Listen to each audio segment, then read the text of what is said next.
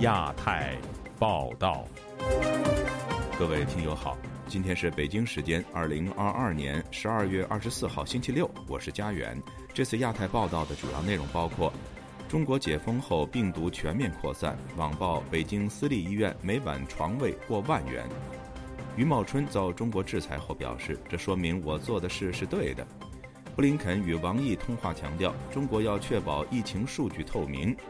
面对死亡人数上升和医药极度匮乏，疫情三年来，中国政府的钱都花在哪儿了？中国疫情严峻，台湾面临大批台商返台考验。中国人在法国扫药，法国也采取限购措施。接下来就请听这次节目的详细内容。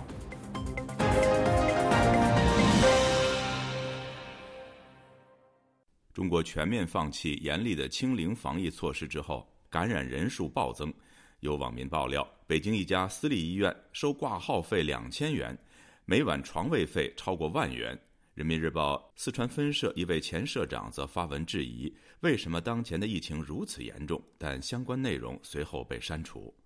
详情，请听记者古婷的报道。十二月初以来，北京、石家庄以及武汉等地的疫情全面爆发。造成医疗系统崩溃。网民王小怪在北京本周五爆料称，他带发高烧的孩子到北京和睦医院，交了近两千元的挂号费，等了三个小时，孩子的体温丝毫没有降，需要住院观察。护士来了一句说一万五千一晚床位费，其他治疗费单算。该网民说他不理解为什么收费这么高，偌大的北京就是如此对待一条条的小生命。据网上信息显示，和睦医院为私家医院，在疫情前，一般门诊挂号成人收费一千二百至一千五百元，儿童收费一千元。武汉居民刘先生对本台说：“现在医院是最繁忙的地方。”他发出质疑：“医院的医生也阳了，人有点蹊跷。你看呢？他刚刚说不做核酸，全民放开，病毒就来了，而且全武汉人上升了，有点蹊跷，不可能那么快呀。”死亡率比那个二零二零年的要差一点，但是火葬场现在忙不过来，死的老人、基础病的比较多呢，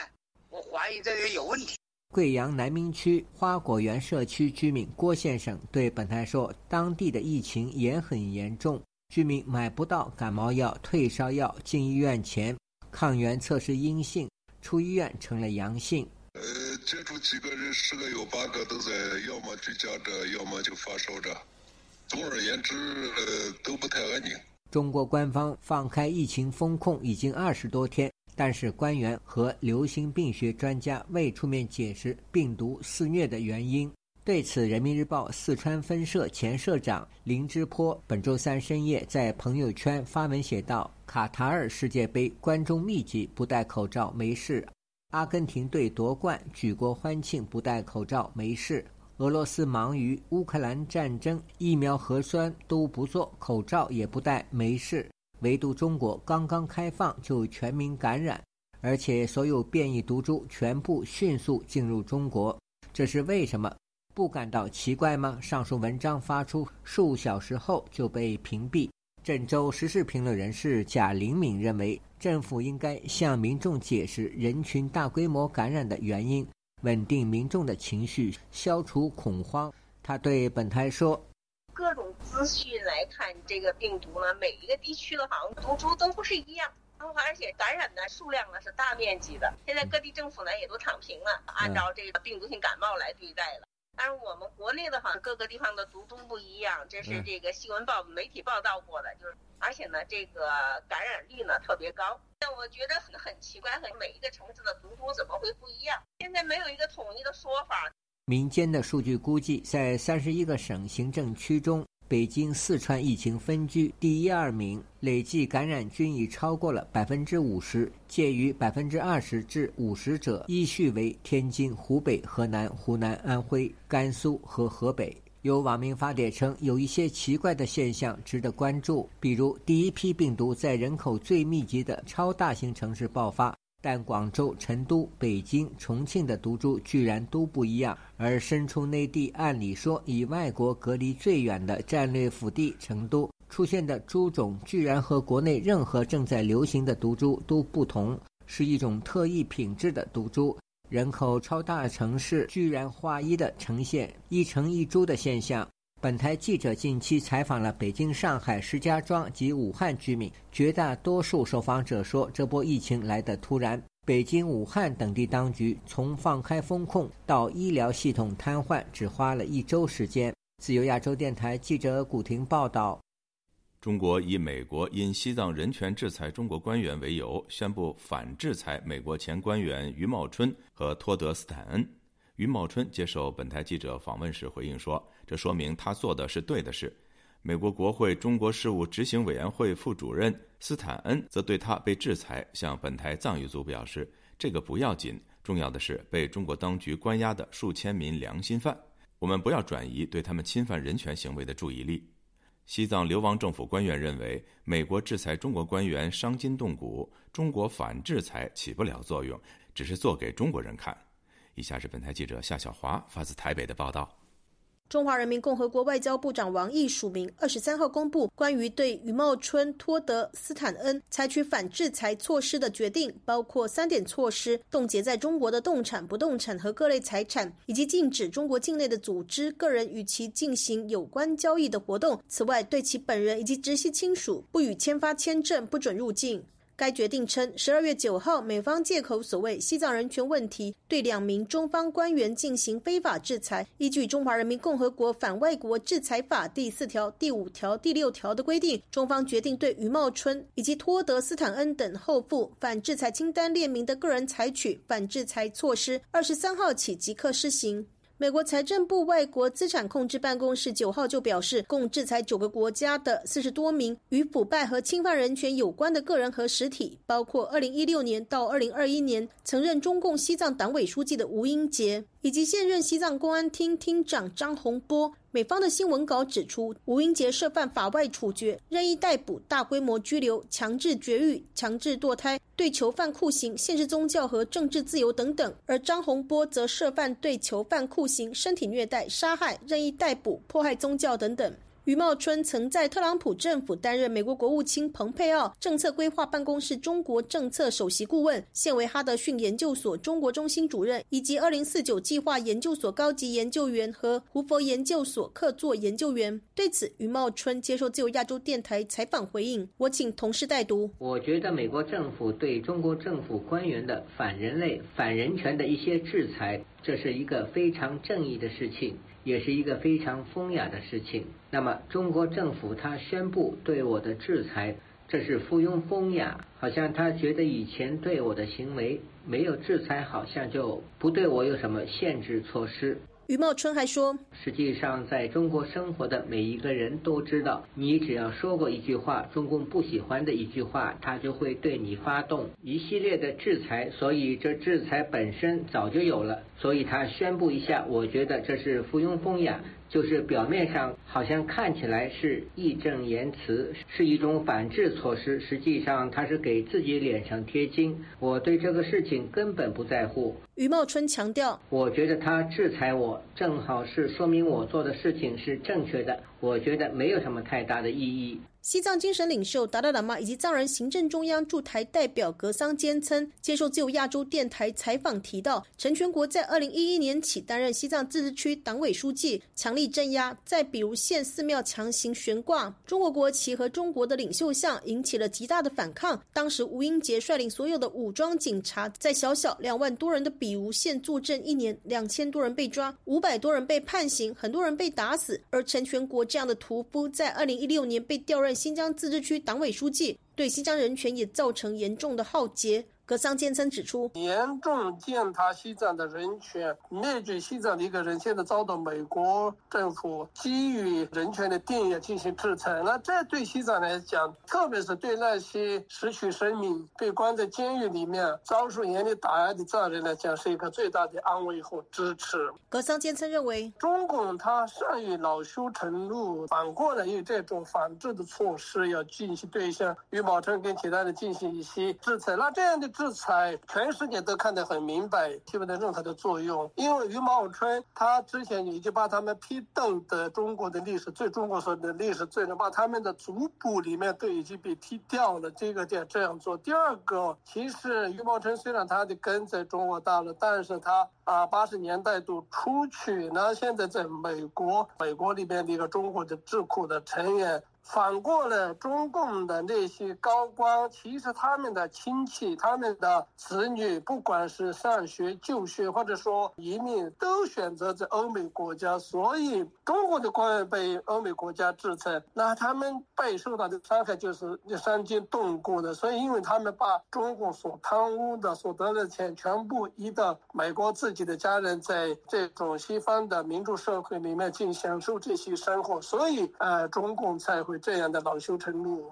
中国为何此时制裁余茂春？可桑坚称分析，中共认为中国人必须要为中国说话。余茂春在特朗普任内担任国务卿蓬佩奥最高级别的中国顾问，协助特朗普政府对中共进行非常精准的打击，引起了中共的愤怒，被定性为中国的历史罪人。中共为此报复余茂春，但余茂春早就不在政府工作。拜登上任都两年了，中共不敢真正制裁现任的美国官员，反而制裁不在任者，很可笑。最近余茂春接受采访，对中共现行政策以及弊端提出严厉的批评，更加令中共不爽。格桑坚称说：“中共所谓的对这些西方国家的政要，包括这些人的这些制裁，他只是拿给他的国内人看的一个民粹主义的表现而已。你看我们现在有多牛，连美国的官员都敢制裁，但但他们也知道，他那个制裁真正的起不了任何的作用。相反，你看美国的制裁，那真正的涉及到他们的切身利益，所以他们很痛。”中方称美方制裁是损害中美关系。格桑坚称指出，强词夺理是中共。一贯的风格，他为了自身利益，一直严重损害跟西方国家的关系。一旦其他国家基于人权道义、支持正义以及严惩人权恶棍，中国就说伤害关系，反制裁对方又不能自圆其说，只好永远用一个谎圆另一个谎。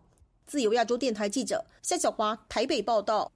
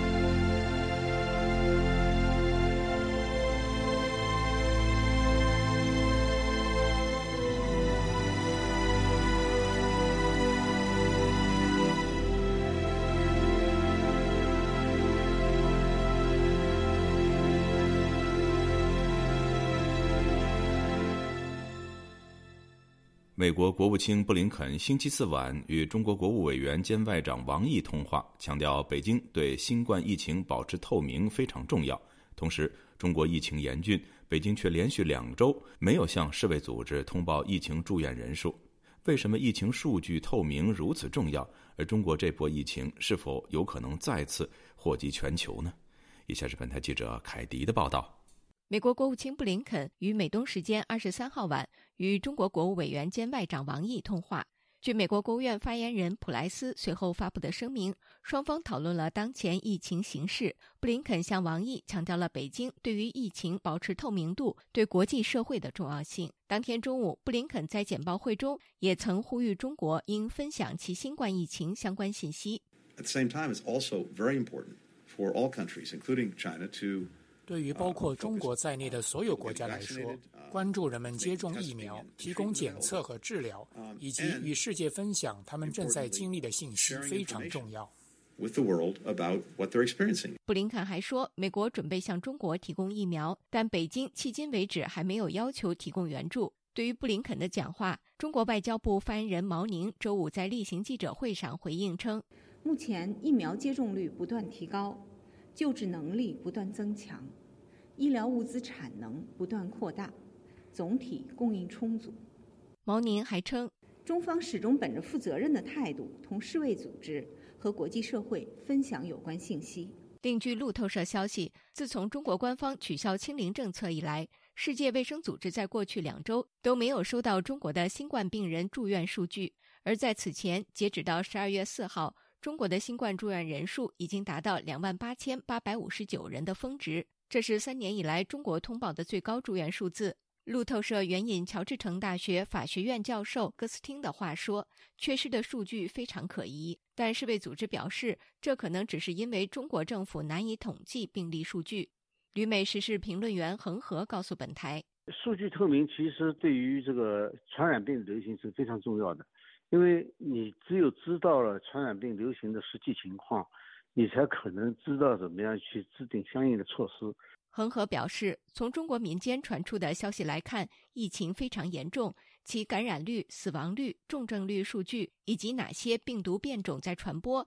哪种变种为主，这些数据都是世卫组织和各国政府在关注的问题。不过，中国国家卫健委在十二月十四号就宣布，风控措施松绑之后，无法掌握无症状感染者的实际数量，从当日起停止公布无症状感染者数据。十二月二十号，中国还公布了新冠死亡病例的新统计标准，只将患肺炎等呼吸道疾病致死的病人列作新冠死亡，而这和世卫组织的指引并不相符。恒河认为，中共从中央到地方隐瞒数据是常态，一切完全是根据政治需要，而非疫情需要。他估计，中国当局最高层也只有一个大概数据，离实际情况应该还是相差很远。那官方是不是有调查？是不是有数据？完全都不知道，所以这个是对中国民众实际上是不负责任，对全世界也是不负责任的一种做法。美国前沃尔特里德陆军研究所病毒学研究员林小旭也表示，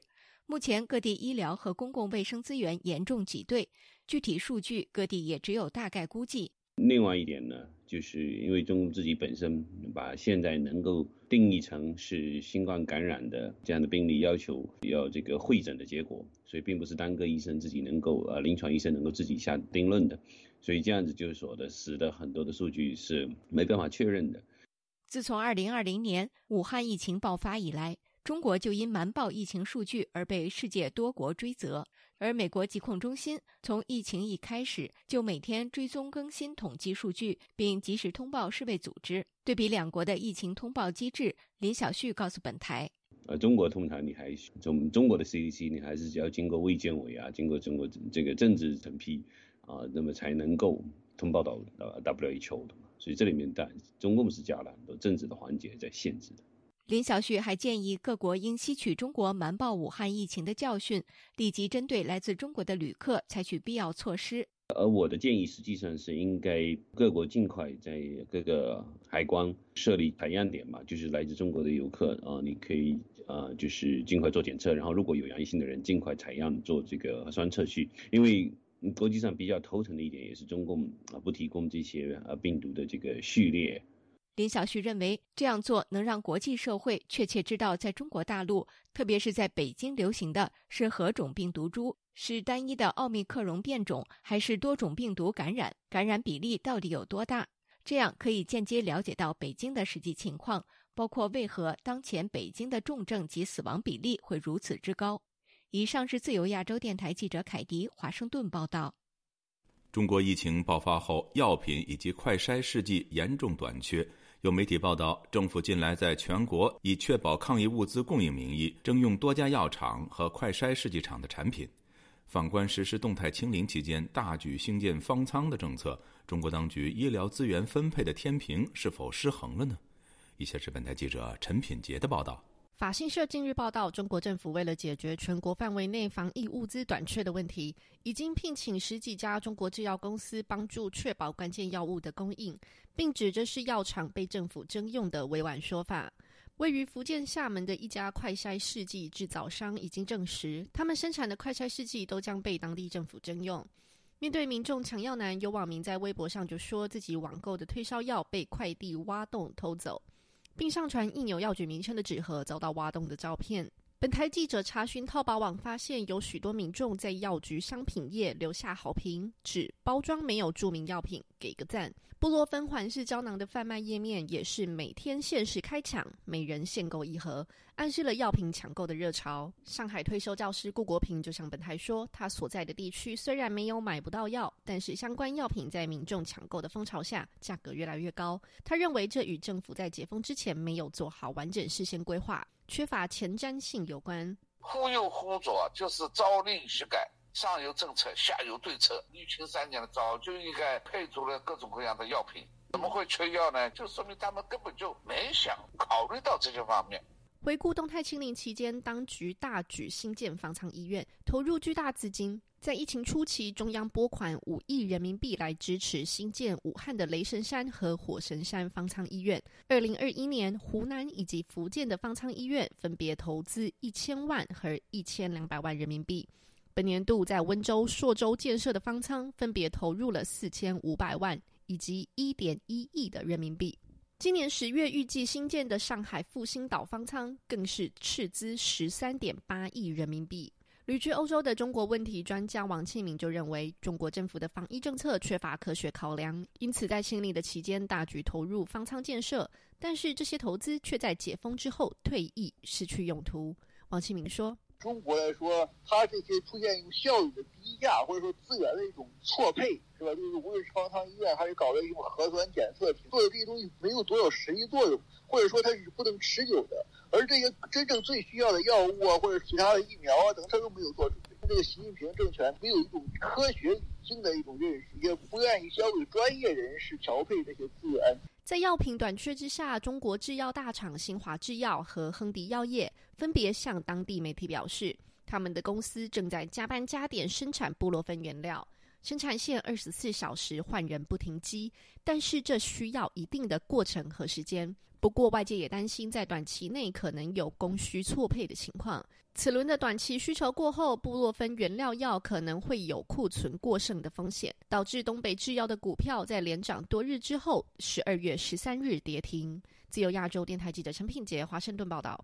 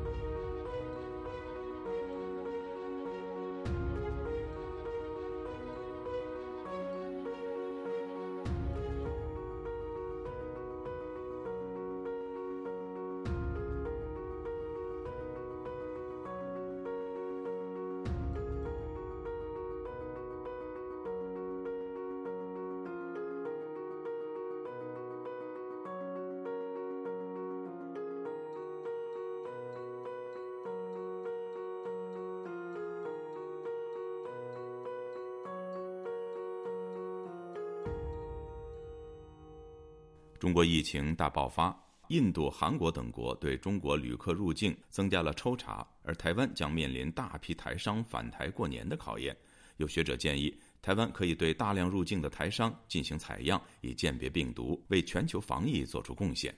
以下是记者夏小华发自台北的报道。华盛顿邮报预警，中国突然放松清零政策，中国新冠疫情大爆发，数以百万计的中国人染疫，将提升新变异株出现的几率，恐将演变成全球大灾难。正如三年前武汉爆发疫情时的情况，部分国家开始对中国旅客入境的标准加严，例如印度就开始抽测机场入境旅客，而韩国则将在十六号起将中国列为检疫查验重点国家，对来自中国的旅客加强入境筛查力度，采取较。严的标准。中国旅美经济学者陈小农二十二号录制自由亚洲电台《亚洲很想聊》的节目，指出中国从来没有把武汉肺炎的底细交出来。此次解封最大的危机是北京病毒已经蔓延到全国，会不会从中国蔓延到世界各国？三年前武汉肺炎爆发之后，正好也是春节，台商匆忙赶回台湾，有九十八万人。这次是不是又有类似数量台商赶回台湾过年？陈小农说，他们当中很可能有人也是阳性的。到台湾以后，其实台湾。现在最重要的事就是赶快采样，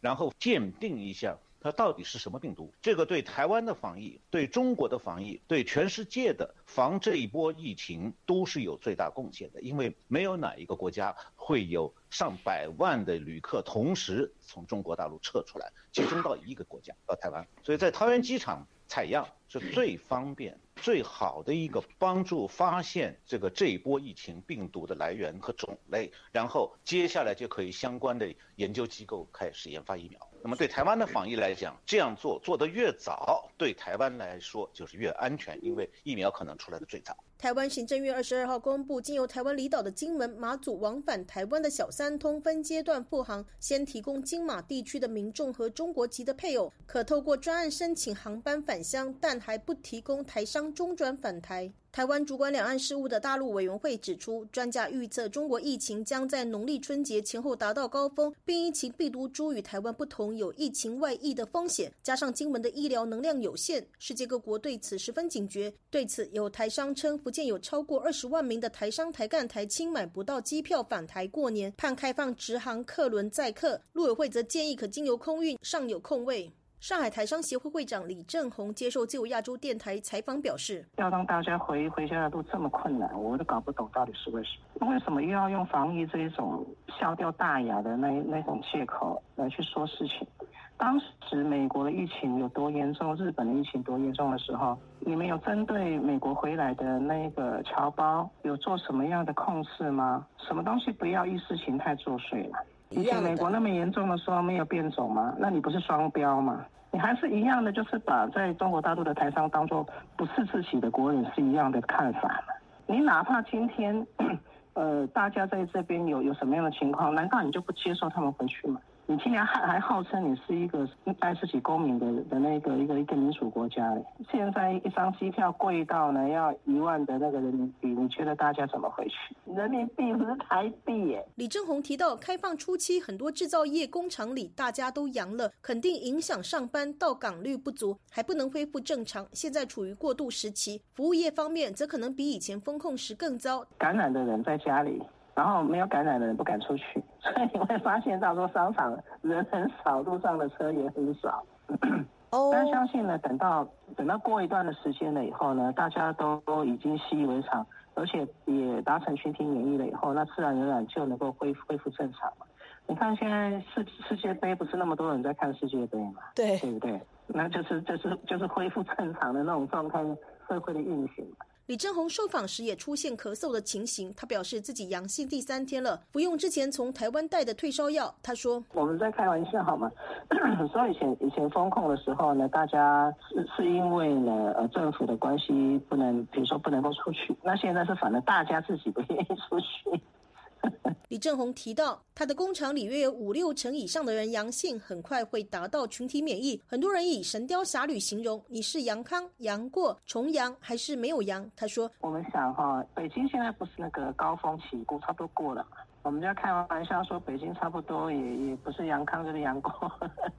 要不然在阳的途中。上海可能下个礼拜会进入高峰，整个的话，我估计搞不好要到要到二二一二月、二三月哦。”另一名不具名的台商接受自由亚洲电台采访说：“此时疫情爆发，正值冬季流感严重季节，他所在的传统制造业已经有一两成的员工阳性，症状约十天能够缓解。有些公司配合客户规定阳性居家隔离，有些企业则允许阳性无症状的员工戴口罩继续上班。”这名台商说：“卫健委和各省也都在讨论怎么应应。全世界都开放了，中国走向开放，对海外贸易恢复国内经济是比较乐观的发展。”他说：“大陆的。”状况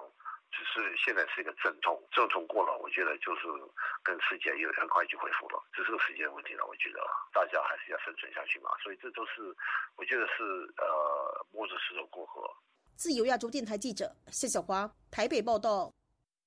中国疫情严峻，导致医疗和药品供应体系不堪重负，国人的抢药行动也蔓延到了欧洲。截止目前，德国、法国等地已经出现了对退烧药物的限购措施。以下是本台记者郭晨启的采访报道。住在法国波尔顿，原本坐在办公室的高小姐，不得不在圣诞节前顶着寒风到药局前买普热息痛，但不是为了自己买的，而是经不起同公司的中国同事苦苦哀求。我们公司那个中国的业务，他就跑来跟我们说，他问我们说，等一下能不能就是每一个人帮他去药局买两盒那个巴哈塞达莫尔，就是你知道那种像那种呃止退就是那种退烧止痛的那种东西，就是真的是用拜托的，嗯，就去帮他一人买两个，他就说，因为他明天有就是一个中国的老乡要回中国，然后他要帮他担负着帮一堆人带这些药回去，因为中国已经完全买不到了，而高小姐听中国同事转述，甚至还有住在法国的中国人集资筹款买机票，千里迢迢只为了把救命药品装满行李箱。甚至有那种就是派发说有有谁可以有空回去，就是大家还帮忙凑钱让他回去，然后大家带让他带拿药带回去这样。当天星期一要去买，然后药局就跟他说现在刚法国缺货，所以一个人最多只能买两盒。然后就想说应该是因为大家都在就是中国的关系啊，或者是稍后有影响到。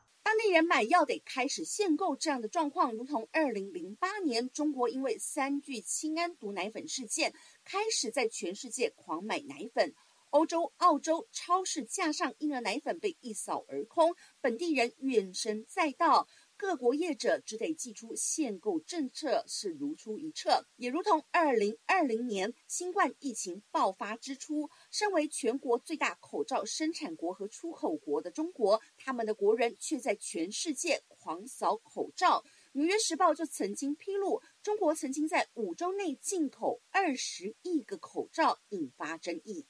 法国因为中国人扫药演变成缺货得限购，而德国却是因为将重要药物的生产链移往成本低廉的亚洲，其中包括普热息痛和布洛芬等常用作止痛解热的药物成分。德国将近三分之二的供应都来自中国和印度，但中国的清零政策造成全球供应出现危机，德国首当其冲，尤其抗生素。发烧止咳药水进入冬季后更是供不应求，许多华人家庭只能选择换药或跟朋友调库存救急。我们我大概上周去买药的，然后就真的是买不掉，买买不到，然后刚好跟那个就是跟朋友先调一罐来，他们家还有库存呢，要打进去身体那个胰岛素，他没有货，我已经等了大概一个月。就是都没有货，然后我的我的我的那个胰岛素的存存货已经快要用完了，所以就是赶快去问那些那个那个我的那个医医生啊，说要改成什么改成什么牌子，跟我现在用的胰岛素是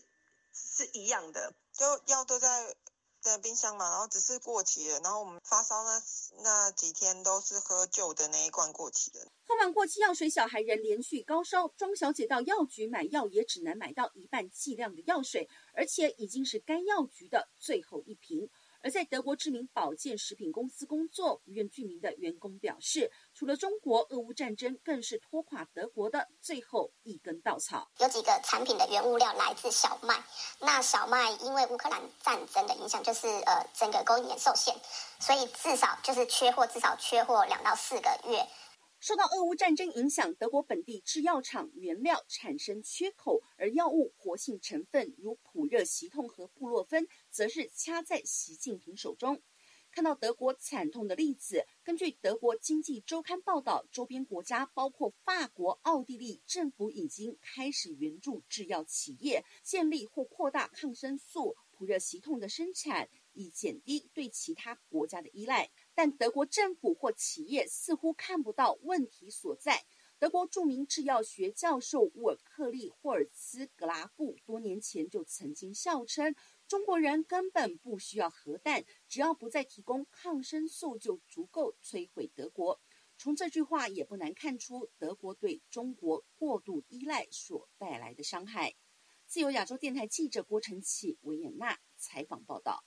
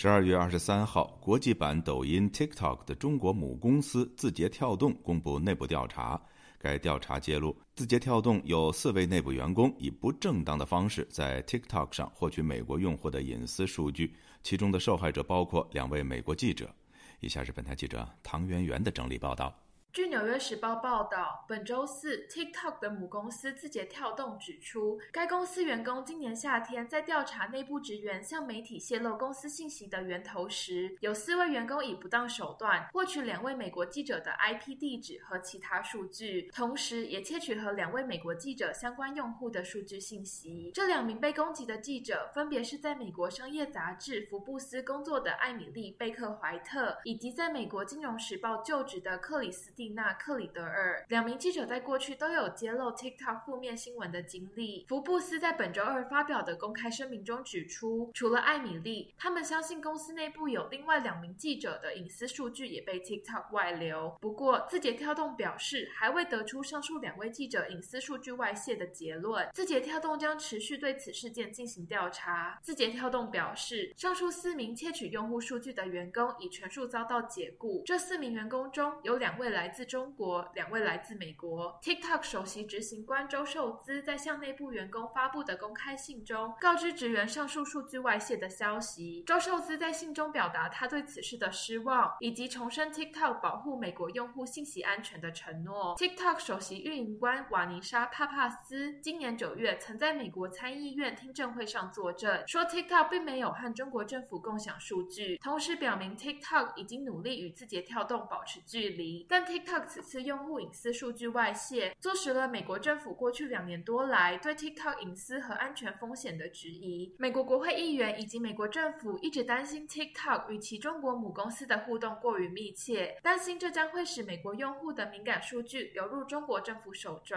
目前，美国已经有十多个州禁止美国公职人员在政府发放的设备上下载 TikTok。美国国会也正在推动法案，禁止 TikTok 被安装在美国联邦政府发放的设备上。佛罗里达州共和党参议员、情报委员会高级成员马可·卢比奥更在民主党的支持下提出了一项立法。若是该法案通过，美国将会全面禁止 TikTok 在所有电子设备上的使用。自由亚洲电台记者唐媛媛，华盛顿报道。本周五，中国国家主席习近平在北京会见抵京述职的港澳特首。习近平赞扬香港特首李家超敢于担当。坚持维护国家安全，恢复香港经济活力。有评论认为，习近平的表态显示北京对香港的高压管制仍将继续。以下是本台记者陈子飞的报道。中国国家主席习近平周五在北京、中南海分别会见到北京述职的香港跟澳门特首，听取他们的工作汇报。习近平见李家超时，官方安排香港媒体拍摄的首五分钟情况。习近平赞扬李家超上任以来的工作表现，显示爱国者治港的新气象。你担任行政长官以来，带领新一届香港特别行政区政府，勇于担当，务实。有为，坚决维护国家安全，大力恢复经济活力，积极回应民众关切，展现出爱国者治港的新气象。中央全力支持行政长官和特别行政区政府依法施政，广泛开展国际合作。习近平的发言部分没有提及中港通关的安排，但央视在同日的新闻联播报道李家超周四与国务院总理李克强见面内容，有提到李克强向李家超表示，将推动香港和中国大陆的人员流动逐步恢复正常。时事评论员双普表示，从官方公布领导人见李家超的内容，明显是发放中港很快通关的消息。相信北京想以此振兴香港的经济，但双普质疑中国正在广泛爆发疫情，通关是回应香港民众的关切，还是政权的需要？他也担心中港在此时通关会对香港的经济造成更大的打击。通关是箭在弦上，那我觉得现在的问题是卡在说。呃，现在中国那个报的疫情，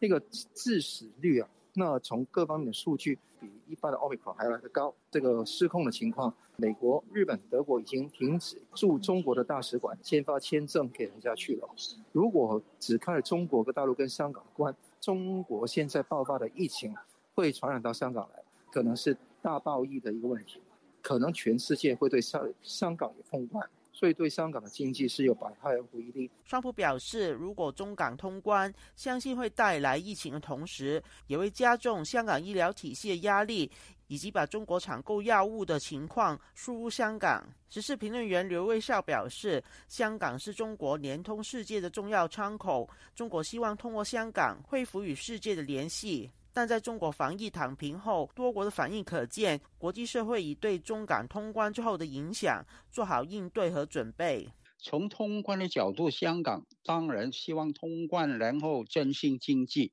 但是必须要做好各个方面的预防。三年前在武汉爆发疫情之后，当时的记录大概有五百万人离开，没有办法证明因果关系，但是从持续。大家可以看到，武汉在先，意大利第二波，然后欧洲很多地方没有证明源头是在中国大陆，但是在美国、欧洲已经有对中国大陆的人到哪边去的防疫的政策以及签证都是有一定的限制的，很可能是外国吸收经验，还有在外国的惨痛的教训。另外，习近平见李家超时，第一时间表扬李家超坚决维护国家安全的表现。刘瑞孝表示，习近平的表态反映疫情和国家安全相比，习近平更重视国家和政权的安全，担心外部势力借中国爆发疫情的机会，透过香港影响中国。双普相信，习近平的讲话是向李家超传达指令，要继续重手管控香港，高压管制香港的局面会长期持续。就亚洲电台记者陈子飞报道：中国前法官李建峰流亡加拿大已满七年，他曾因颠覆国家政权罪在中国入狱十多年。针对近期渥太华展开一系列针对中国政府干预加拿大内政的调查行动，李建峰表示，他和所属的加拿大价值守护者联盟发布报告，将社区有人遭北京当局骚扰的案例呈交给了加拿大的国安机构。以下是本台记者柳飞的报道。最近，加拿大国安机构开始多方面探查关于中国干预加拿大选举以及设立警察服务站等相关问题。目前担任加拿大价值守护者联盟主席的李建峰说。北京透过多种威胁加拿大华人的情况屡见不鲜，他自己曾被五毛骚扰过，还有成员曾被中国特工盯上，多次接到恐吓电话。他们经过调查后发现，此名恐吓者和中国使领馆关系紧密，也将所掌握到的信息呈交给加拿大当局。结果我们调查的信息发现，对方这个人呢，就是来自于中国海外学者联谊会的成员。我们也了解到，这些组织还接受了来自大使馆跟领事馆的经费。我们把这些情况做成报告，递交给加拿大的有关这些组织，那么很快就得到了这些组织的响应。定居加拿大七年的李建峰很痛心地说：“中国人民活在共产党的集权专制下，没有任何自由可言。白纸运动正反映了人心思变。”没想到，在加拿大自由的土壤上，却有人甘愿做共产党的大外宣帮凶。当年在中国担任法官的李建峰秉持良心做事，协助维权。二零零二年被逮捕，随后被重判十六年。回想起在监狱中备受凌虐、生不如死的经历，他说，在狱中的政治犯心里都非常空虚痛苦。幸亏有自由亚洲电台的播送，让他们获得外界消息。还记得二零一二年过年时，听到电台台长对他们的新春祝福，备受鼓舞。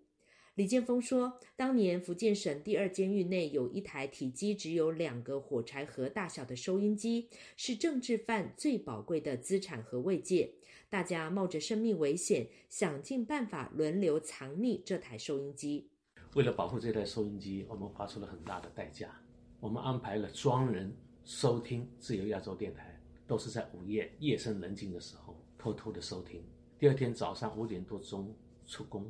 在吃早饭以后有短暂的交流时间，那么收听者就把大墙外的所有的信息就告诉给大家。那么这种联系、这种得到信息的方式，也为我被关押十几年以后出监，很快的融入这个社会创造了条件。因为我没有跟外界信息中断。被关押十几年后出狱的李建峰，在海外人权组织对华援助协会帮助下，先出逃到泰国，随后在联合国难民署安排下来到了加拿大。获得自由的李建峰投身于对华援助协会，协助傅其秋牧师拯救更多中国人。今年稍早，李建峰特地到泰国一趟，协助了一群来自深圳的基督徒逃离宗教迫害。他们三年前从中国逃到韩国济州岛，又转往泰国。李建峰说：“这个案例一如以色列人当年出埃及、过红海到迦南的经历。如今大家正在帮助他们，最终来到北美。从中国的法老手上救出来，救到哪里呢？把他救到韩国济州。那么紧接着第二个阶段，在泰国申请联合国难民，拿到身份以后，把他安置到加拿大或者安置到美国。”美国有意愿要接受他们，如果通过联合国难民署的安置，安置到加拿大的可能性仍然也是很大。在加拿大的李建峰本业是从事劳力工作，他说，无论是哪一种阶层的人，在加拿大都享有真正的人权自由。他在中国，你对那些不公不义的，你没办法去抵制，不仅行动上没办法去抵制，甚至言语上的表达都不可行。特别是在法院的时候，我们出的很多的判决，都不是我们的真实的意思的表达，很多是来自长官的意志。那么相反，来到加拿大，你可以按照自己的良心去办事。二零二三年新年愿望，他说希望中国人很快的跟他一样，都可以凭良心、自由自在过日子。自由亚洲电台记者刘飞温哥华报道。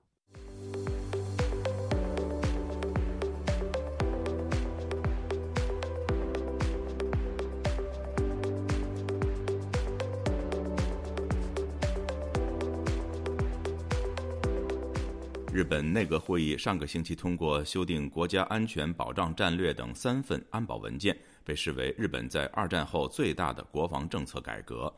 中国解放军辽宁号航母战斗群也在日本安保文件修订通过后的同一天，在琉球群岛南侧展开军事训练。日本媒体更把这次中方演习形容为模拟攻击琉球。以下是本台记者高峰的报道：辽宁号战斗群由辽宁号航空母舰。三艘驱逐舰、一艘护卫舰和一艘快速战斗支援舰，共计六艘船只组成。日本读卖新闻报道，战斗群经过冲绳附近海域南下至太平洋进行武力展示后，在琉球群岛，也就是日本称为南西群岛的南侧停留，并进行军事训练。报道援引中国政府人士消息表示。演习从十二月十六日起为期十一天，除了针对日本考虑在南西群岛部署飞弹的对抗战略，还包括在西太平洋海上远端打击南西群岛飞弹发射基地的训练，以及舰载机的夜间起降训练。直到二十日，战斗群进行了大约一百三十次舰载机和舰载直升机的起降训练。舰载机从目前的训练场所只需要五到十分钟就能到达琉球群岛。根据报道，在训练期间，辽宁号战斗群还开展了使用战略轰炸机夹击台湾的训练。琉球群岛位于日本九州和台湾之间，包含中国和日本之间有主权争议的钓鱼岛。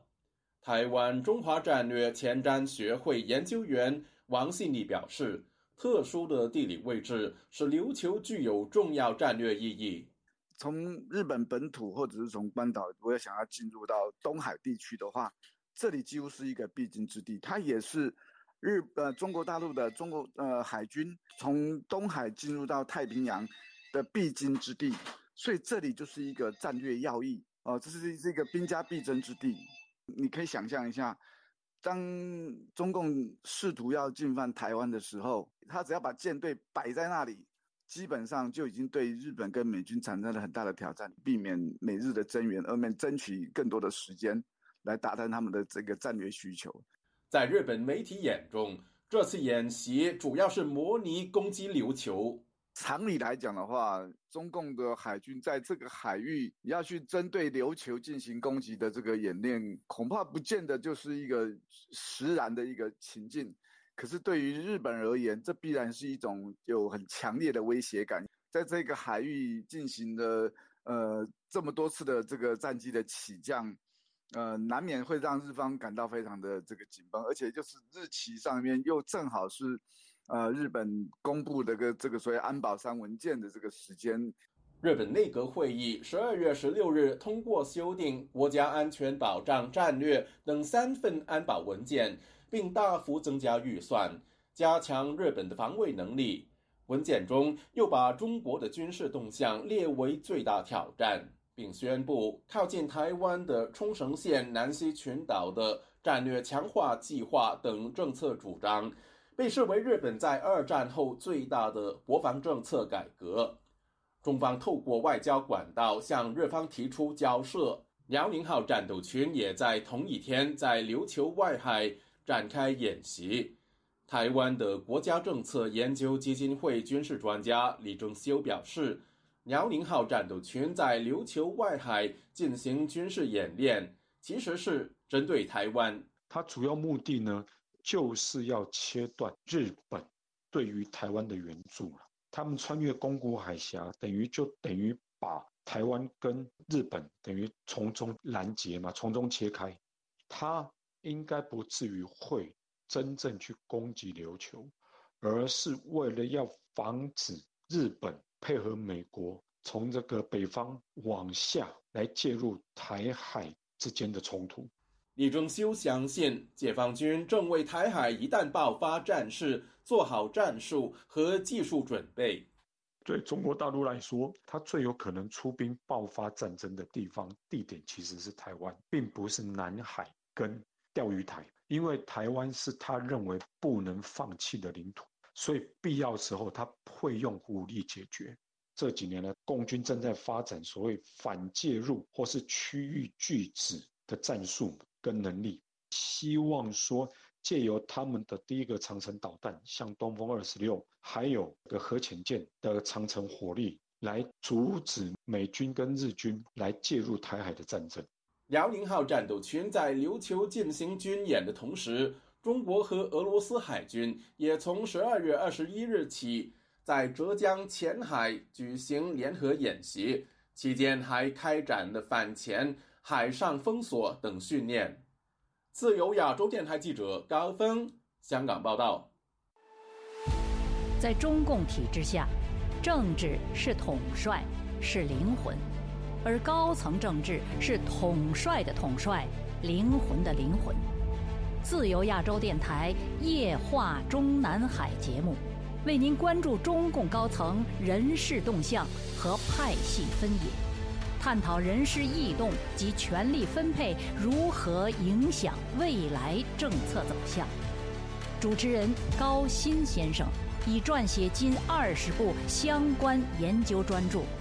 敬请关注《夜话中南海》节目。听众朋友，接下来我们再关注几条其他方面的消息。路透社二十三号报道描述，中国这一波疫情大流行之际存在的所谓“二无”式防疫缺失。报道还引述中国上海工卫专家张文宏的话，警示中国的疫情高峰还没有来临，预计在未来一周，各地医疗机构才要面对挤兑的海啸压力。在这篇综合报道中，路透社以“没有准备”以及“没有数据”来形容中国近来疫情蔓延凸显的问题。世界卫生组织已经连续两个星期没有收到中国提供的染疫住院数据。这引发世卫专家质疑中国是否在刻意隐瞒疫情。路透社二十三号的报道说，世界卫生组织每个星期的例行报告显示，北京当局在十二月七号决定松绑动态清零、较严格的防疫措施前，中国染疫的住院人数就已经攀升。根据世界卫生组织公布的数据，截止到十二月四号。中国染疫住院人数达到两万八千八百五十九人，是中国自三年前疫情爆发至今通报最多住院人数的一次。不过，中国在过去两份报告中却没有报告新的住院数字。但报道认为，世卫认为数据之所以存在差距，可能是因为中国当局难以统计病例数。美国国务卿布林肯二十三号与中国外长王毅通话，讨论中国疫情情况。美国国务院发言人普莱斯表示，布林肯与王毅通话，进一步讨论当前新冠疫情的形势，并向中方强调信息透明对国际社会的重要性。为了强化防止维吾尔人强迫劳动法今年六月生效后的执行力。美国联邦参议院财政委员会已经致信给包括特斯拉与福特在内的全球八大汽车厂商，要求公开相关的供应链信息，彻查是否涉及来自新疆的强迫劳动。各位听众，这次的亚太报道播送完了，谢谢收听，再会。